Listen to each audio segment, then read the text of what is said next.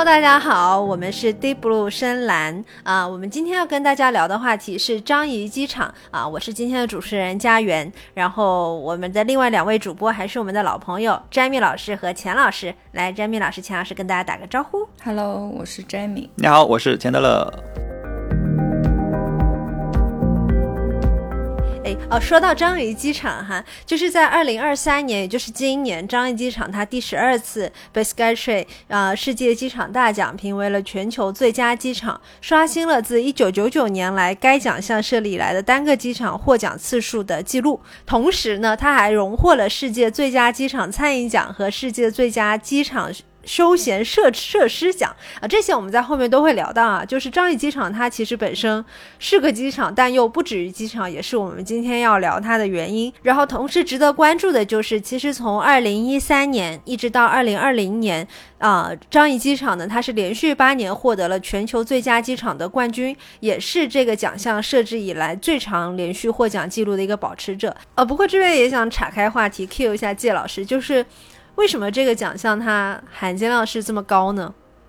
呃，Skytrax 本身是英国的国际航空运输评级组织，它是八九年成立的。就是我们大部分知道的航空奖项，像最佳机场啊、最佳航空公司和一些服务类的奖项，都是他们颁发的。然后每年 Skytrax 会评估五百五十多个机场的客户服务和设施，然后他们在官网也做奖项阐述的时候会注明说，呃，机场和第三方是。参与这个奖项的评选是无需支付报名费用或者任何任何类型的付款的，然后奖项的结果，呃，也是完全不受机场的影响。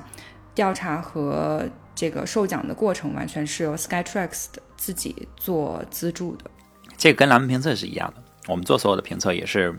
不会收任何的费用，也没有支付任何费用的那个渠道，就是不付费的。因为一旦你付费。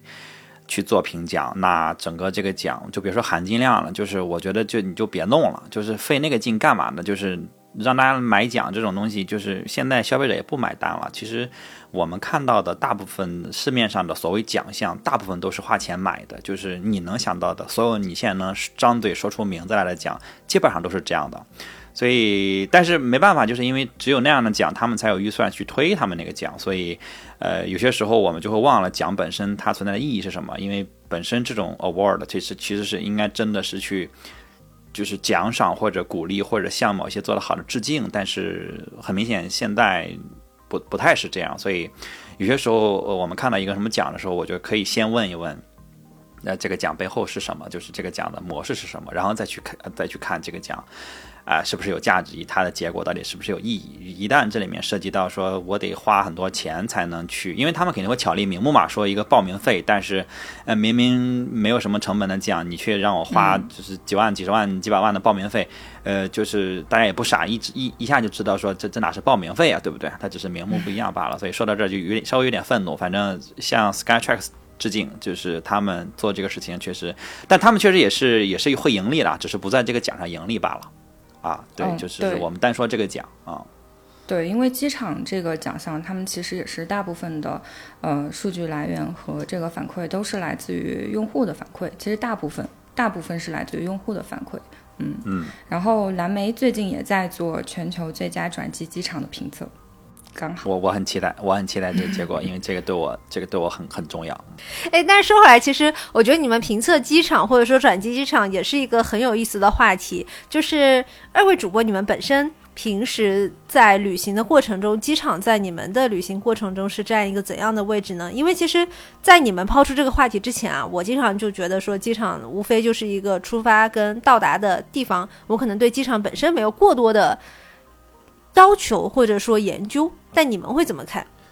呃，我觉得你说的是，就是其中的我的一个点，就是首先机场是一个出发或者到达的一个地方，所以它对我来讲就会非常的关键，因为我有有时候对这种事情会有一些仪式感，就是我觉得一个旅程的开始和结束对我来讲非常的重要，所以我不希望随便选一个地方去开始或结束我的旅行。然后，呃，这是第一个点，就是我觉得如果你选错了，就是反正在我的角度上来看，就是如果你出发那个机场或者到达的机场啊很差，或者说它整个就是达不到你的预期，甚至是远远低于你的的。预期的时候，你整个旅行会以一个非常不好的呃情绪或者这个这个感受开始啊，或者一个这么一个感受结束，我觉得这个会毁了我这趟旅程，所以这个是我第一个关注机场的点。另外一个就是，呃，我们说机场其实呃很多时候我们跟机场打交道的最长的。时间是在转机的时候嘛，尤其是你国际旅行的时候啊，那种长途的国际旅行难免要转机，因为路途远也好，因为这个转机的机票价格便宜很多也好，种种原因，你会在转机机场可能待很久，那这个时候这个机场的体验就会非常非常重要。我会在转机的时候非常看重这个呃机场本身的呃设施或者配置，因为这样的话能让我在一个本身可能会比较。呃，累的这个旅程中，能让我中间有一个放松休息的过程。而且我本身是一个呃，在长途旅行的时候喜欢转机的人，就是有直飞我也会优先选转机。对我是这样这样的，所以机场对我来讲很很重要。我感觉你不是喜欢转机，而是你喜欢旅游，就是你是给自己加了一个景点。对对，就是而就是我，而且我在选转机的机场的时候，就是一个是我希望这个转机机场本身配置还不错，另外一个就是我呃会选一个奇怪的目的地来做转机，就是。同样的配置好，如果这个机场我去过，可能我就会下次就尽量不去，或者我选一个我价格差不多或时间差不多，我会选一个更奇怪的目的地去做我的专辑。对，所以确实是我会把它当成一个呃加一的旅游目的地来去看待。嗯，提供了一个新思路哈。那珍妮老师你怎么看？嗯，我觉得我之前和家园是差不多，就是。可能觉得他们还是旅行中转交通当中的一个点，但是，呃，我觉得疫情一定程度上就改变了大家的旅行方式，或者说一个旅行的体验吧。然后我这次，我这次出来之后就觉得说，我反正怎么样我都要转机，所以就是这个机场就对我来说特别的重要，就等于我今年我刚算了一下，我已经。有三个不同的转机机场，就是在仁川转，然后洛杉矶转了很多次，然后在张掖也转过。嗯，我我跟钱老师有点差不多，是我我小时候也是一般都是买直飞的机票，就是再长的那种旅途都是，因为我去上学的话飞澳洲差不多十个小时左右，然后后来。后来就是很偶然的一次订了新航的票，然后就在新加坡转机，等于这个行程就被切成了六个小时加六个小时，然后中间大概有四五个小时是在机场度过的，嗯，然后后来就变成说一直在买这个新航的，就是这个行程，就等于说有那么两三年是一年逛两次樟宜机场。所以都买啥呀？你在樟宜机场，我就好奇，就是你在机场会买东西吗？还是就纯纯粹喜欢逛？就是樟宜机场是很好吃的，就是它的那个 food court 的价格和外面其实没差多少。因为我中间有两次是呃入境了，就是从机场出去了，然后到市区去逛了，回来之后就是就觉得说呃还是机场好，因为它好就很集成，然后它价格和外面也没有差很多，但是你就。就把它当一个大商场在逛，本身有那个，呃，有那个叫 Skytrain，就空中列车那个服务，就是你周转什么的也都很方便。我买过，我买过呃樟宜机场的打折的 Burberry 羊毛衫，救了我的狗命，因为我从国内飞到澳洲是，就是我是夏天往那边，夏天飞过去，然后到那边其实是比较冷了。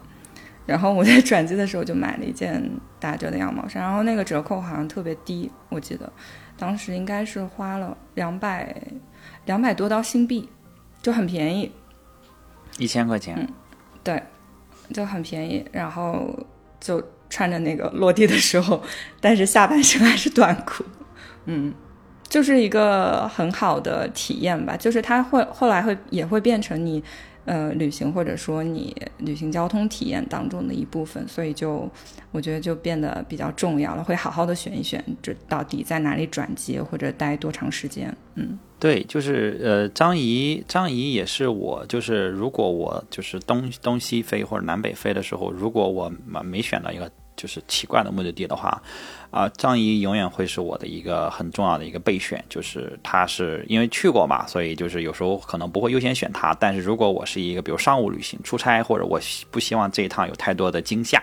那种惊喜，呃，我希望更舒适的去走的话，那我会优先选张仪。就是他对我来讲是一个安全感机场。就是去那儿肯定不会出错，然后像詹米说的，嗯，吃喝呀，包括你在那儿，呃，你就玩半天，玩一天，甚至都不用进城。有时候我会觉得就在就在机场，反而比进城折腾一趟还要省心。因为如果尤其你去过新加坡的话，呃，就是可能你不会想连着去，然后但是张仪连着去，每次我都能去到不一样的地方玩，就是这种感觉，就是他会让我觉得又有安全感，又可能 maybe 会有一些小惊喜，这种感觉。我觉得这个描述很好啊，就是，就是有的时候一定程度上安，虽然说旅游是充满了不确定性哈，嗯，但是我觉得好像我们在旅游中确实还是会去寻找一些刚刚钱老师你提到的安全感或者确定性的东西，因为这个也会让我想到，嗯，我有一段时间经常要从东南亚跟北京之间来回的飞，然后因为这个是南北飞嘛，所以转机的地点基本都是马来西亚，然后马来西亚机场我感觉我可能去过五六次吧。一年里头，然后但但但是呢，就是我也会有那样一种很安心的感觉，就是你反正落地这个地方，你就知道大概怎么上楼，然后或者去哪里办什么东西，然后买什么东西，或者下次要吃什么东西。对，就是这种在，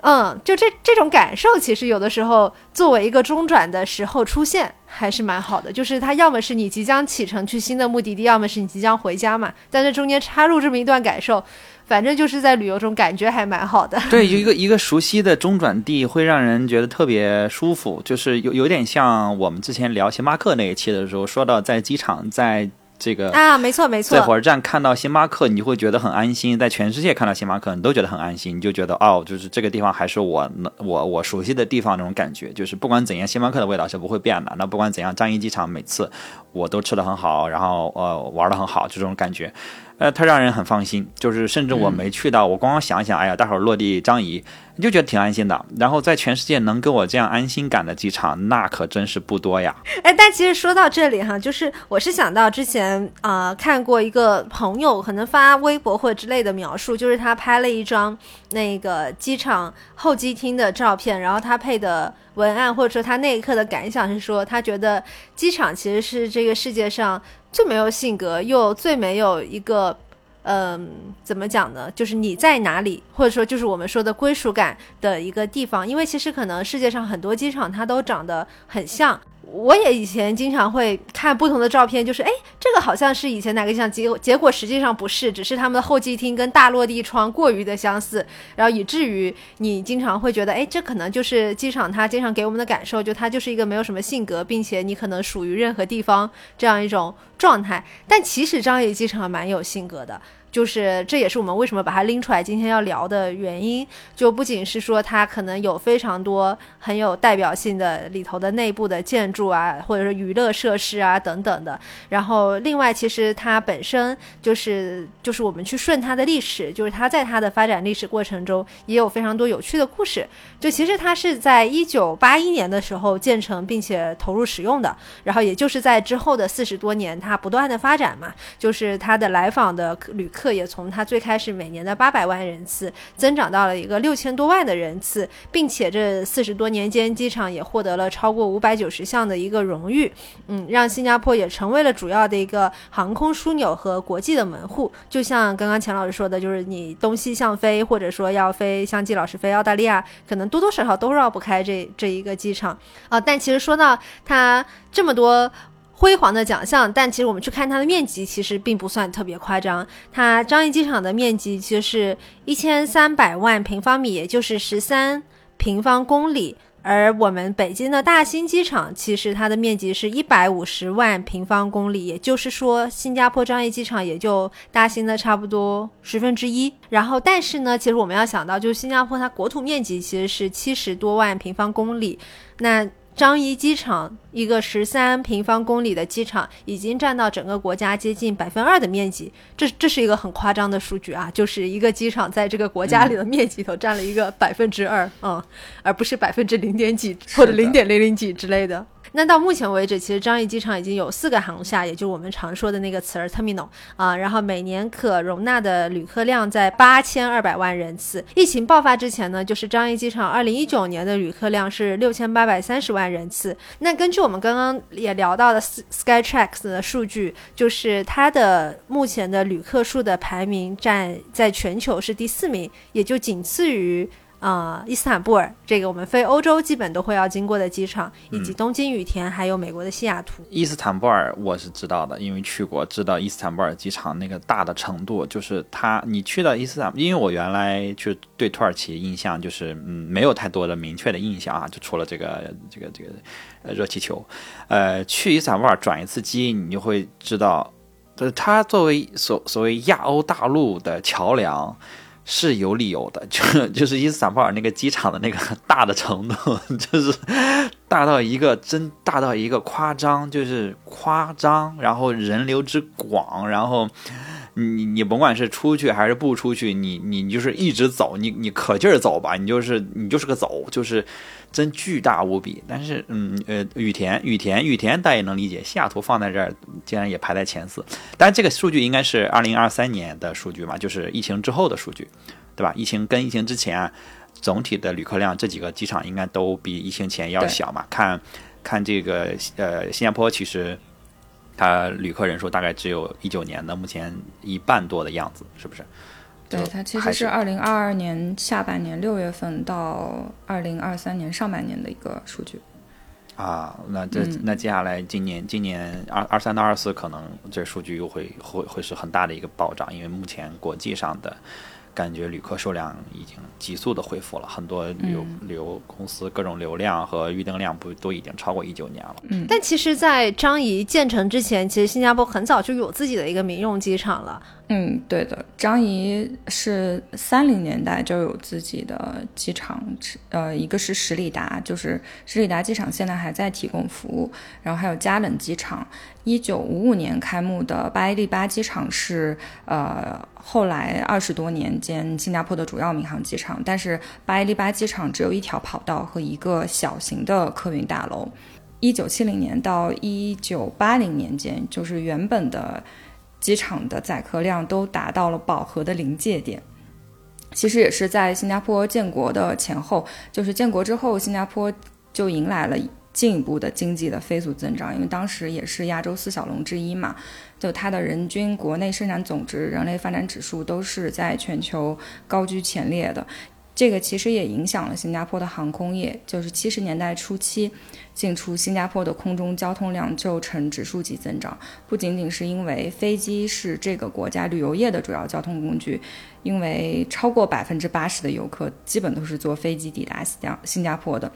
然后，这个岛屿国家也是货运、地产开发和商业往来的重要枢纽，所以，呃，当时的旅客运输量涨得很夸张，是从每年的一百六十万人次，就很快就增加到了七百二十万人次，相当于四倍左右。然后，航空货运量也从两万一千吨飞涨超过了十七万吨。就是涨了八倍。当时新加坡的预测其实是到一八一九八四年，每年会有一千一一百万人次的起降，但是面临的一个现实情况就是巴伊利巴依然只有一条跑道和一个航站楼。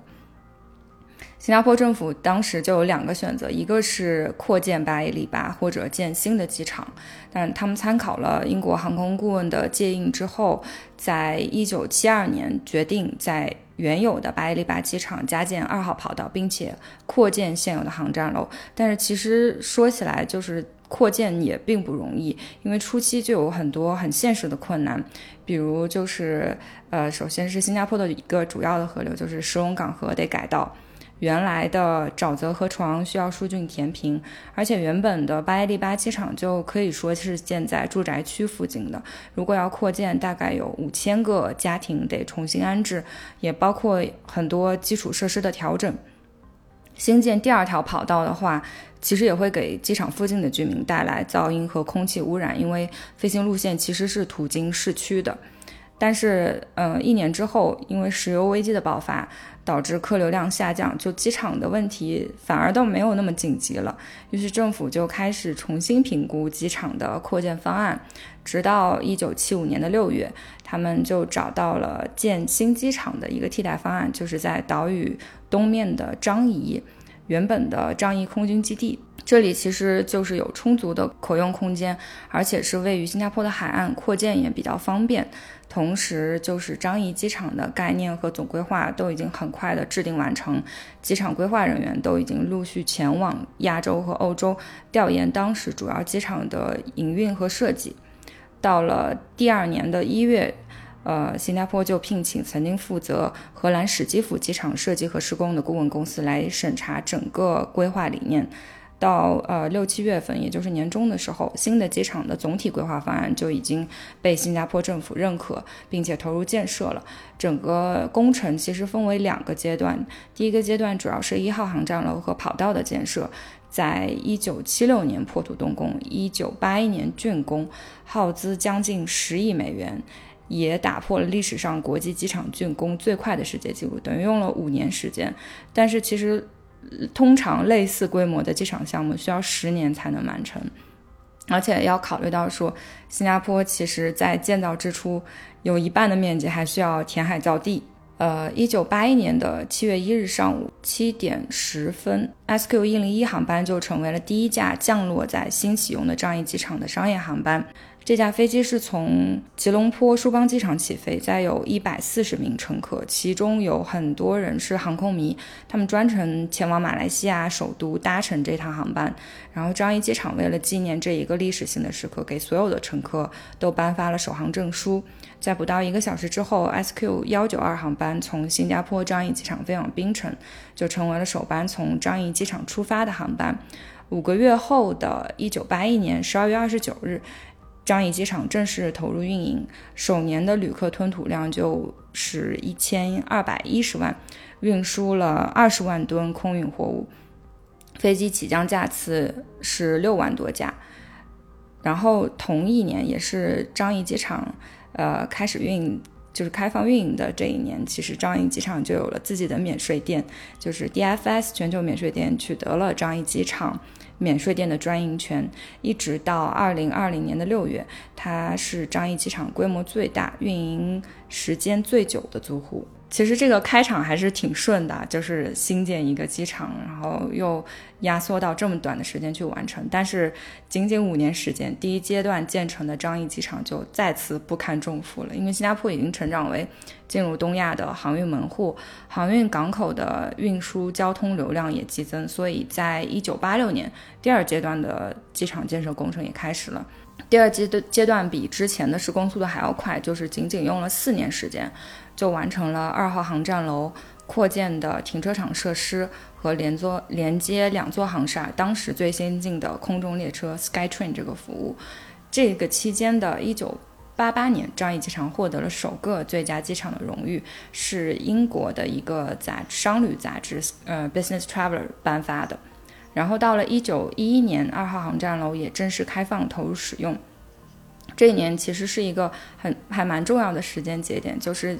一九九一年，世界的其他地方的旅行经济指标基本上都是呈一个增长的趋势。新加坡的国际旅游入境人数在这一年是突破了五百万，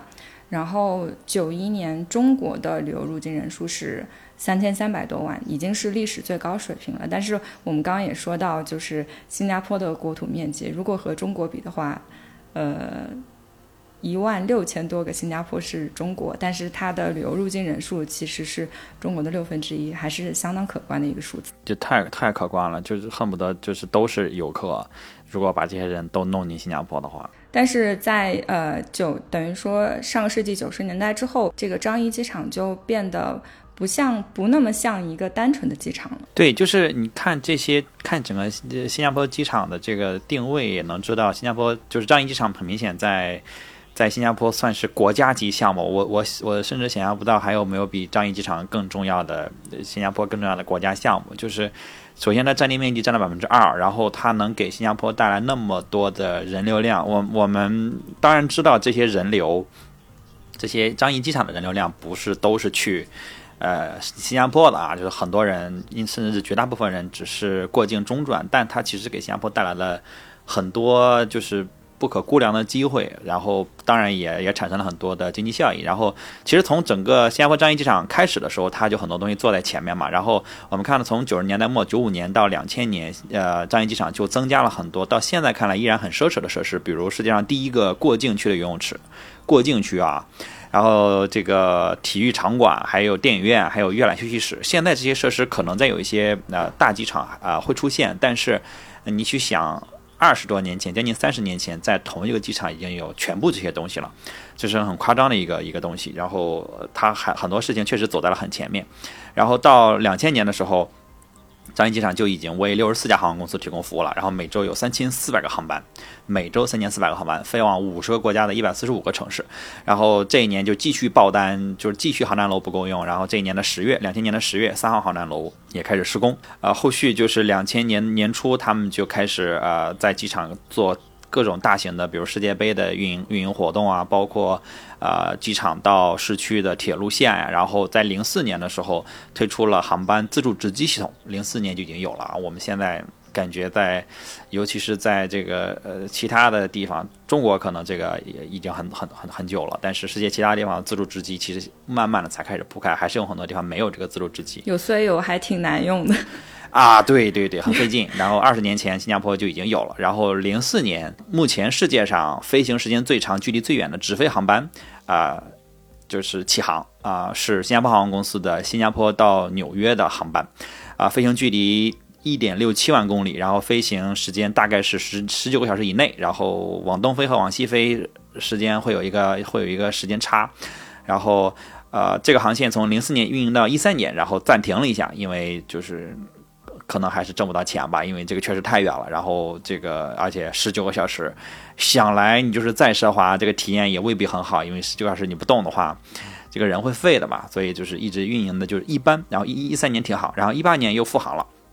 然后，当然，两千年，呃，两千二二零二零年，因为疫情又停了一段时间，然后现在还又恢复了运营。零二二年的，应该是二二年的上半年又恢复了运营。这个是如果你想去乘坐世界上飞行时间最长、距离最远的航线的话，那就是。新加坡飞纽约，这个，然后这个零六年，然后樟宜机场第一次获得了 Skytrax 的全球最佳机场，就是开篇的时候家园提到的这个最佳机场。刚才呃，Jamie 在提到他八八年的时候拿到了第一个最佳机场的荣誉，那会儿还没有 Skytrax，Skytrax 是在八九年不是才才有的嘛，他正好错过了这个第一次，但是也 hold 了十几年才给他们第一个全球最佳机场哦。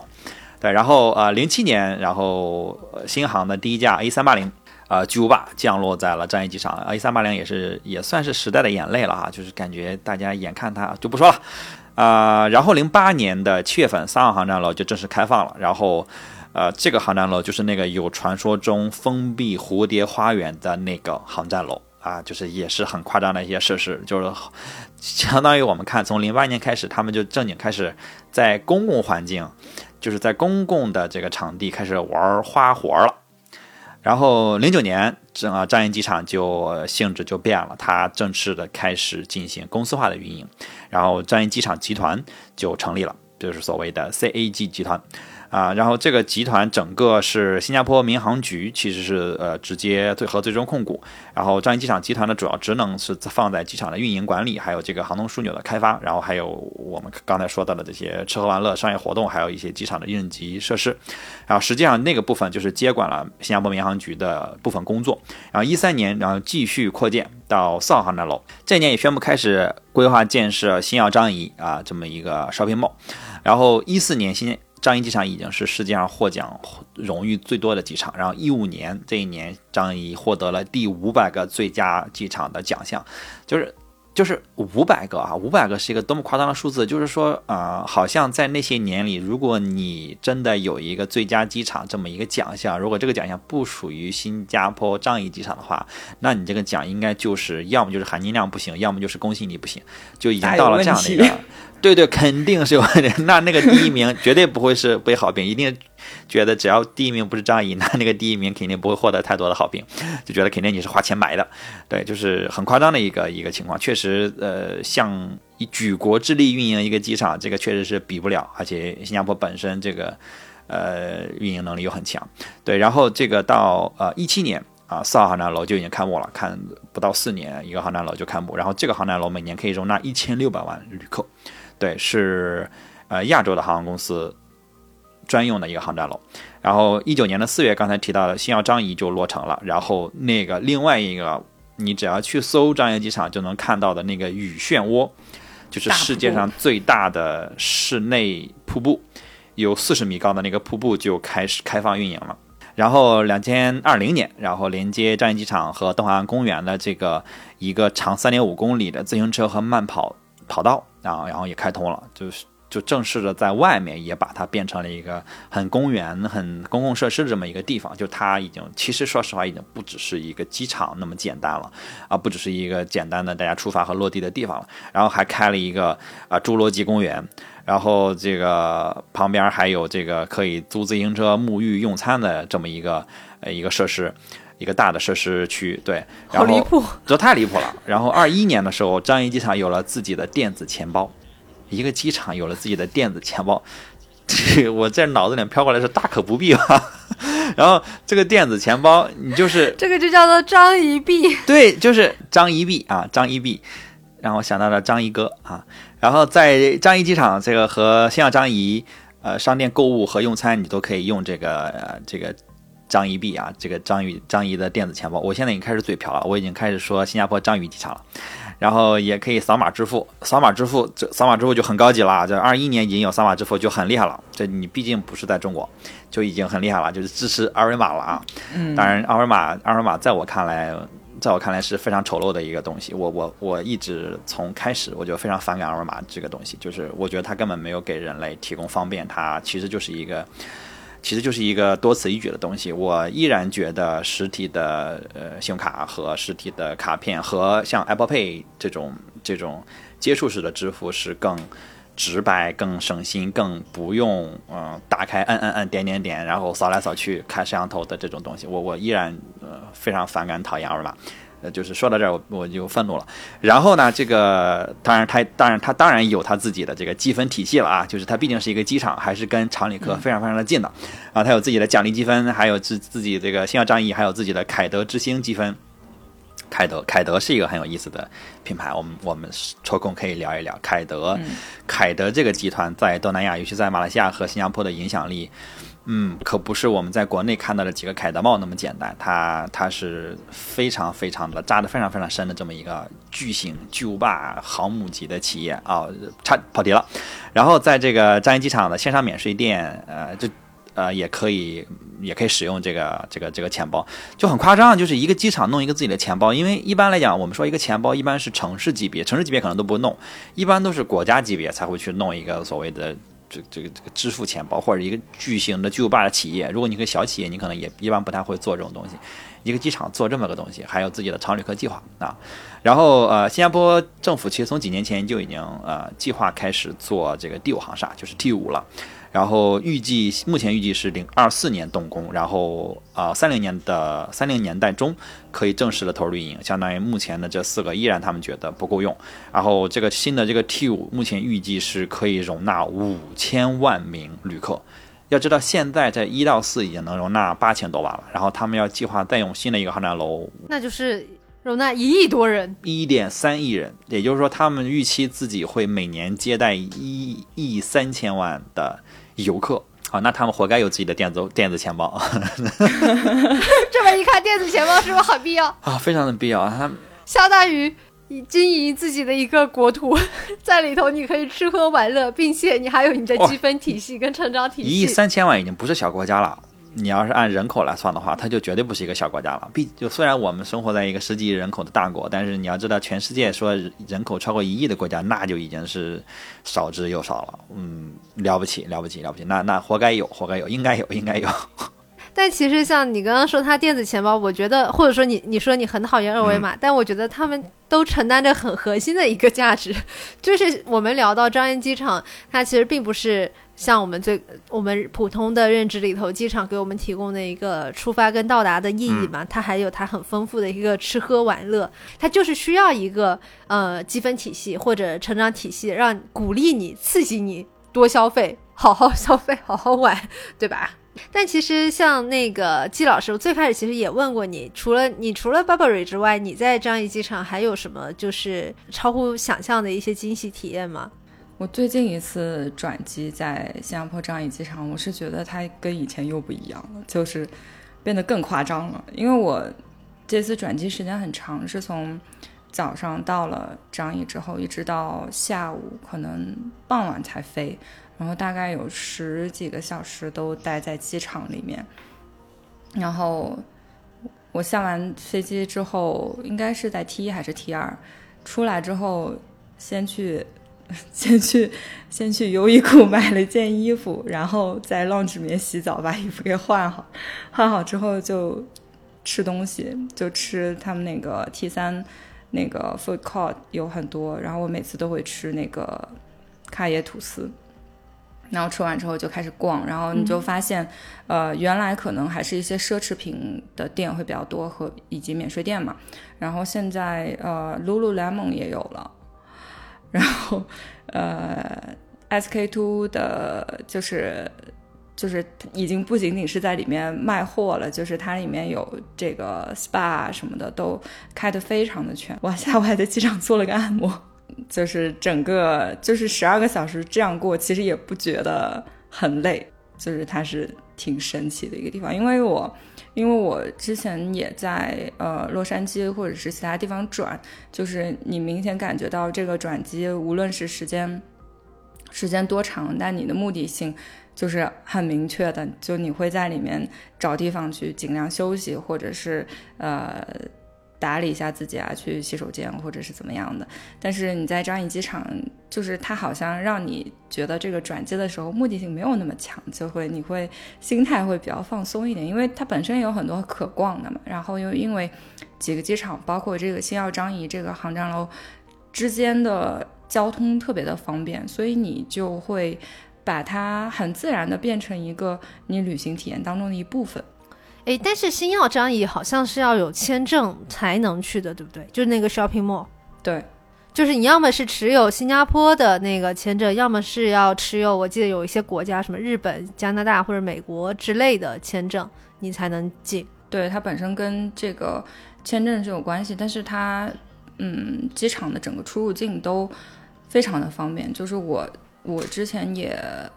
我大概出过两次境吧，一次是。因为前续航班的延误，然后到了张掖机场之后，就很快办完那个出境的手续，就出去，然后第二天早上又回来飞。然后还有一次是用当时的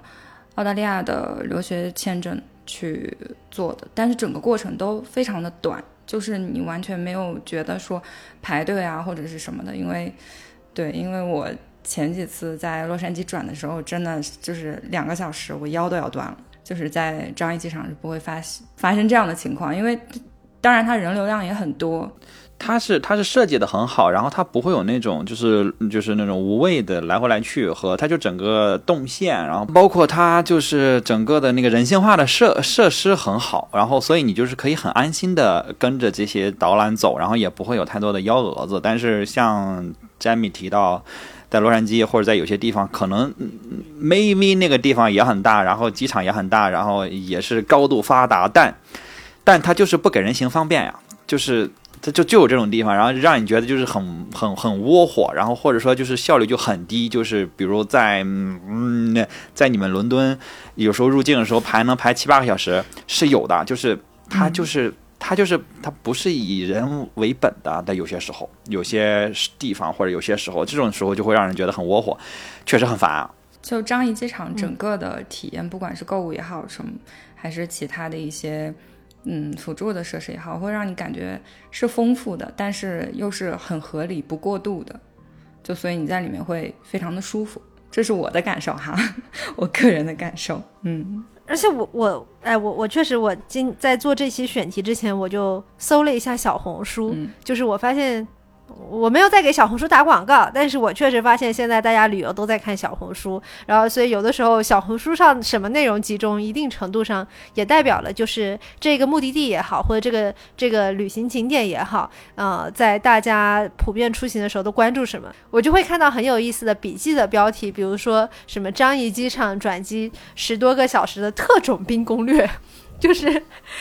我们的特种兵文化已经渗透到机场了，然后其中看到一个很好玩的体验，或者说可能下一次如果。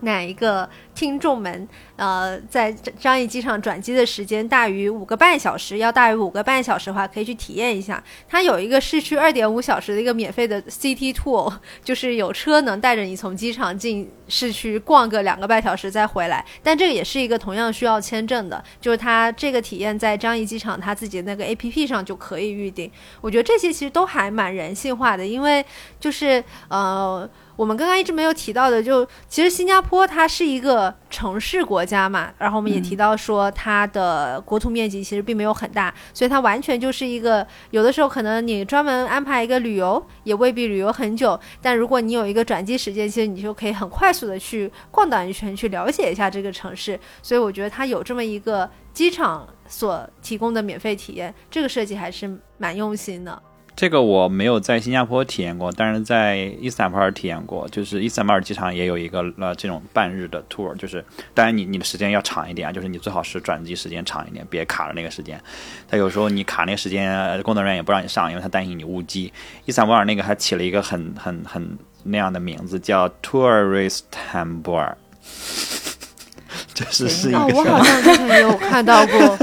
就是 是一个是一个谐音梗，就是他前面对吧，把伊斯坦布尔前面接了一个 tour，呃，也也做的蛮有意思的，就是只是他那个相对有点苛刻，就是你那个时间必须卡的比较准，就是你得提前去啊，然后你的时间要。几点之前的航班，然后几点之后起飞啊，巴拉巴拉的，就得赶特别巧才行。但是我觉得这种设计是蛮好的，就是能让你比较短的时间，然后 quote 走马观花式的看一下这个城市，也也不失为一种选择。因为它如果你不是很累的话，它可能比你躺在贵宾室躺那么三个小时，我觉得可能会更有趣呢，是不是？然后兴许外面会有一些这个这个惊喜呢，兴许能看到一些什么不一样的，就是不好说。但但是我觉得他们会提供这个服务就蛮好的。但但应该不会，就是说大家连续去做，就是我觉得体验一下就应该是没问题的。这不就很符合你，很符合你的需求嘛？就是在转机的时候又给自己加了点戏，多逛了一个景点。呃，确实不符合我的需求啊，因为我特别不喜欢别人安排我，就是这种 tour 我大概率我不太会去，就是尤其是我去了一个。呃，我去了一个伊斯坦布尔之后，我就就我就更不会去了，就是 就他会比较，他会他会比较他会比较他会比较傻，他会比较傻的那种，就我自己觉得哈，就是我我可能就是那种我完全没办法跟团游，呃，我是这种人，然后我也不是说说跟团游不好啊，但是我我自己是做不了这种事儿，就是我一想别人在安排我，我就很难受，呃，就是他即使设计的很好，我也会很难受，就是从情情情感上情绪上很难受。对我，我更多的还是就是我很散漫的，就是如果我要出去的话，我就很散漫的随便选一个地方打车过去，或者坐地铁过去，呃，把自己扔到一个地方，然后在那儿附近就是转一转、溜达溜达。这是我去一个就是奇怪的转机点。如果我要出机场去里面玩一玩的话，呃，我会我会是我会是这样，因为前段时间就是在欧洲也转转机，我我跟 Jamie 一样，就今年也是三个转机的地方，也是选了三个。呃，我比如我在我在荷兰，刚才提到那个史基夫，呃，就前段时间正好我在史基夫转机，然后我选了一个早晨八点多到呃阿姆斯特丹，然后晚上六点多吧起飞，呃的航班，然后相当于我给了我自己一整天，然后我就。去到那儿之后，直接想，嗯，阿姆斯特丹，嗯，没有来过，去哪儿呢？嗯，去看梵高吧。然后就打开手机看，还能不能约到梵高的博物馆的门票？发现，哎，可以约到。然后就直接直接坐这个这个公交车，我就去把自己扔到梵高博物馆了。就是然后我就在那儿待了，在那附近溜达转了一整天，就觉得挺挺自在的。然后我也没有任何的贪心，然后。呃，在市区里面走来走去，完全是为了从呃博物馆去到一个免费的厕所，然后上完之后再选另外一个地方回到博物馆，呃，然后中间选不一样的路走，走来走去遇到了一个不错的馆子，就吃吃完之后发现哦，竟然是这个在在 Google Map 上评分评到四点八还是四点九，就是吃完才发现，然后因为觉得好惊艳，很惊艳，我就那么便宜还很惊艳，然后就觉得很惊喜，然后觉得挺值的，然后。呃，就是我觉得我是我是这样的，但是你如果说现在有个阿姆斯特丹 tour，你要不要去？跟带你玩四个小时，我可能会选择就在机场别出去了。我我是这样的，对，就是可能就是比较贱吧，就是这种人，就是一旦别人给你行方便，你反而觉得就是对，就就这样，情况就是这么个情况。嗯，我跑题了，话筒还给主持人。哎，那其实像刚刚说到，就是詹密老师今年也是转机次数很多，然后钱老师也是次数特别多。那这是跟这是你们做转机评测的原因吗？我觉得，因为我们的自己的需求，所以有这么一个灵感，我觉得是是有的，是有的，是有这个原因的。但是，当你正经变成一个选题，你说我们就是想较真儿的去找一找全世界最好的转机机场的时候，那你的出发点和你的思路。呃，就可以拆开了。就是你真的去找的时候，那你就要很公正的、很用很科学的方式去把这些机场罗列出来，而不是说啊哪个我去过我就给他高分，哪个我没去过就给他低分或者什么，那就不能那样。我们因为我们也不收钱的，所以我们希望要一个公正的结果。然后同时我们也希望那个结果能反的也帮助我们。因为肯定是有就是自己有需求的一部分。因为我们在做评测的时候也一直说，我们就是消费者的角度，我们自己本身也是消费者，所以。呃，因为这个灵感想到了要做这个转机机场评测，其实也挺合理的。而且另外一个原因就是，其实确实，嗯，国际旅行就是慢慢的在回到我们的生活当中。但是，嗯，大部分航司的直飞航线其实还在一个逐渐恢复的状态，所以航线就基本上是以多个地区为中心向外辐射，所以转机几乎是目前长途旅行的一个。必经之路吧，尤其是这种超过十个小时的旅行，所以，呃，所以转机的体验也变得很重要。然后我们在做这个评测的时候，其实考虑的也是，嗯，就是大家平时会关心的一些维度，比如这个机场的呃一个基本情况，因为呃从这个机场的运营情况，然后是不是航司的核心枢纽机场，或者说它有没有二十四小时运营。嗯的一个体验，然后呃，以及最重要的其实就是转机的体验，就包括我们刚刚提到的一些购物啊，然后吃饭啊，然后贵宾厅啊这些体验之外，其实还有就是一个很重要的，就是机场本身的一个功能，就是入境、出境和这个这个当当中的程序化的问题。然后我我们在调研的时候，其实也发现说，樟宜机场。很了不起的一点是，他把这个服务都进行了量化，就是他把呃转机离境这些程序化、手续化的服务都做了量化的具体规定和标准。就比如，他对于办理登机手续时，每个乘客的等待时间是不可以超过十分钟的；边检每个乘客的等候时间也不可以超过八分钟；飞机到达之后，最后一件行李应该在二十九分钟内送到行李输送带，以及入境。入境旅客从下飞机到坐上出租车，时间不能超过三十五分钟，而且现在的国际标准还是四十五分钟。因为其实这个说起来只差十分钟，但中间的差别是巨大的。对啊，这就好比你考试，你从九十分到九十五分是最难题的。这真的是新加坡人做出来的事情。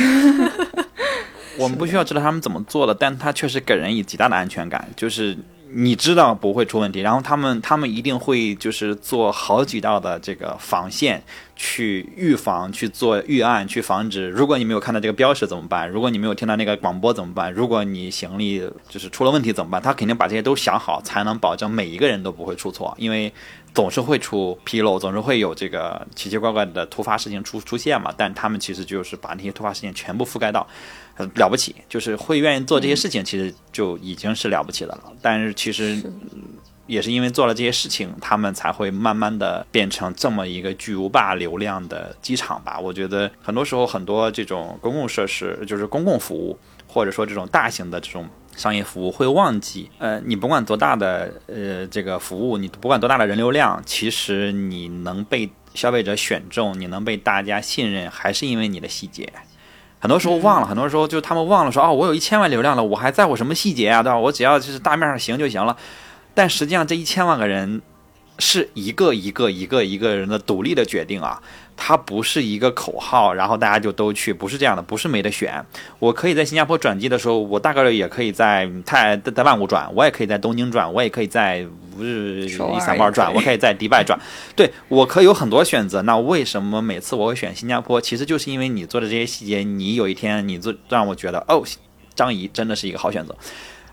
但这些都是因为你的这些细节，我我是经常看到一些嗯大品牌或者说大的这种这种流量体的服务变得突然变得傲慢，或者突然忘记了自己，就是因为流量多，就是为什么流量多，是是因为你之前做的那些细节，就最终你还是靠你的产品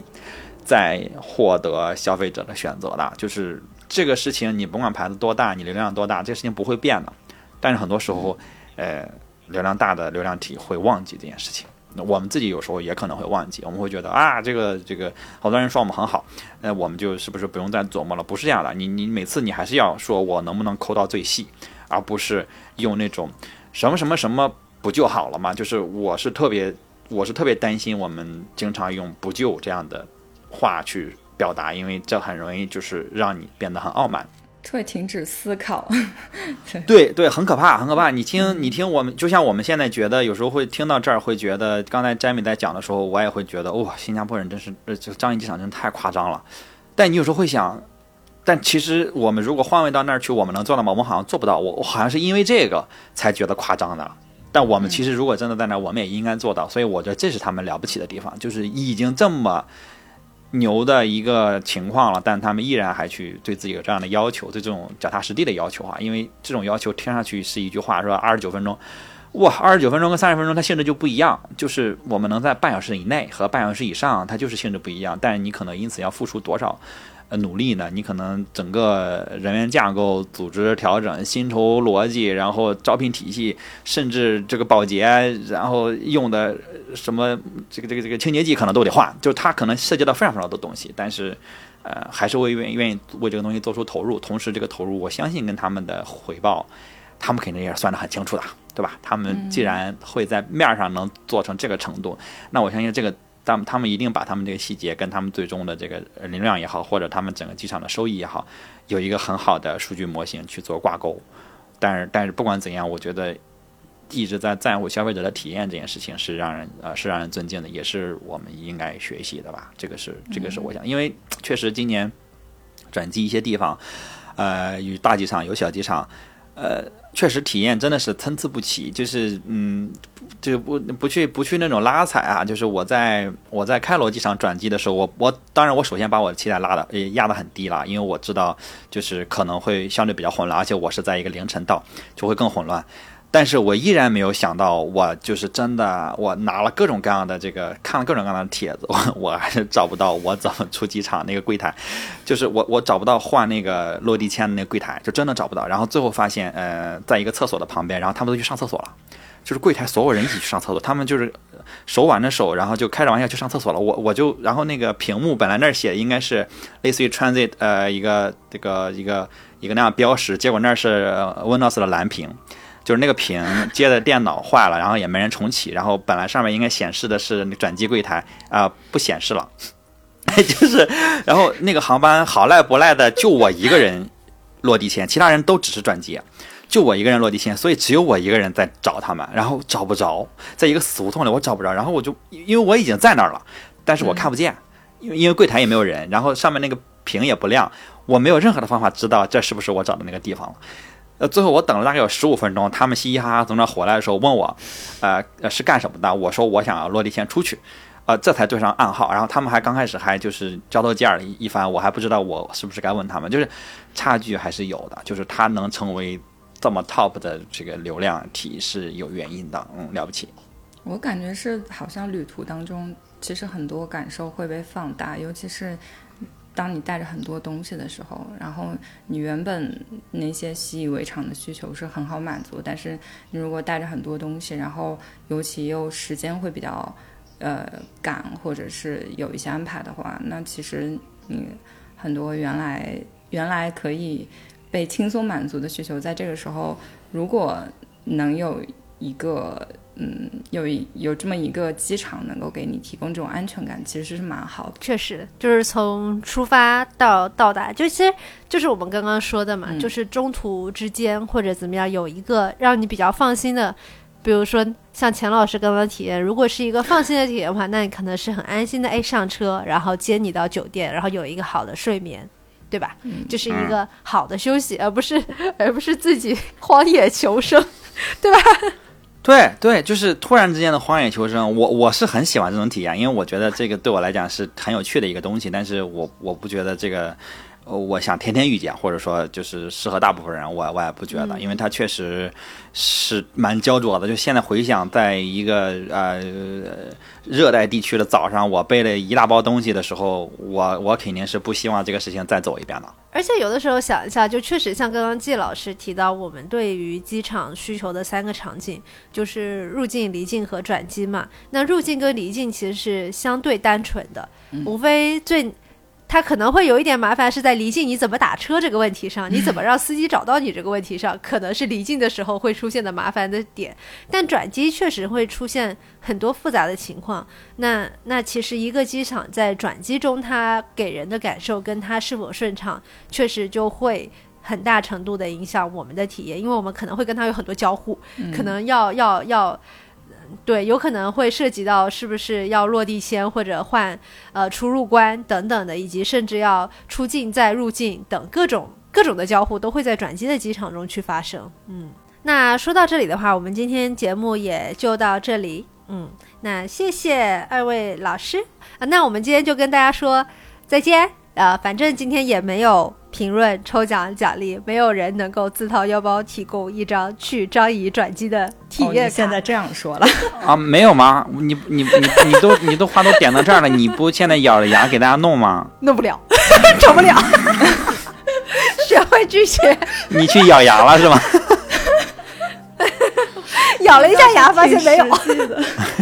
好吧，那那那我们就就在这里跟大家说再见喽。好，拜拜，拜拜。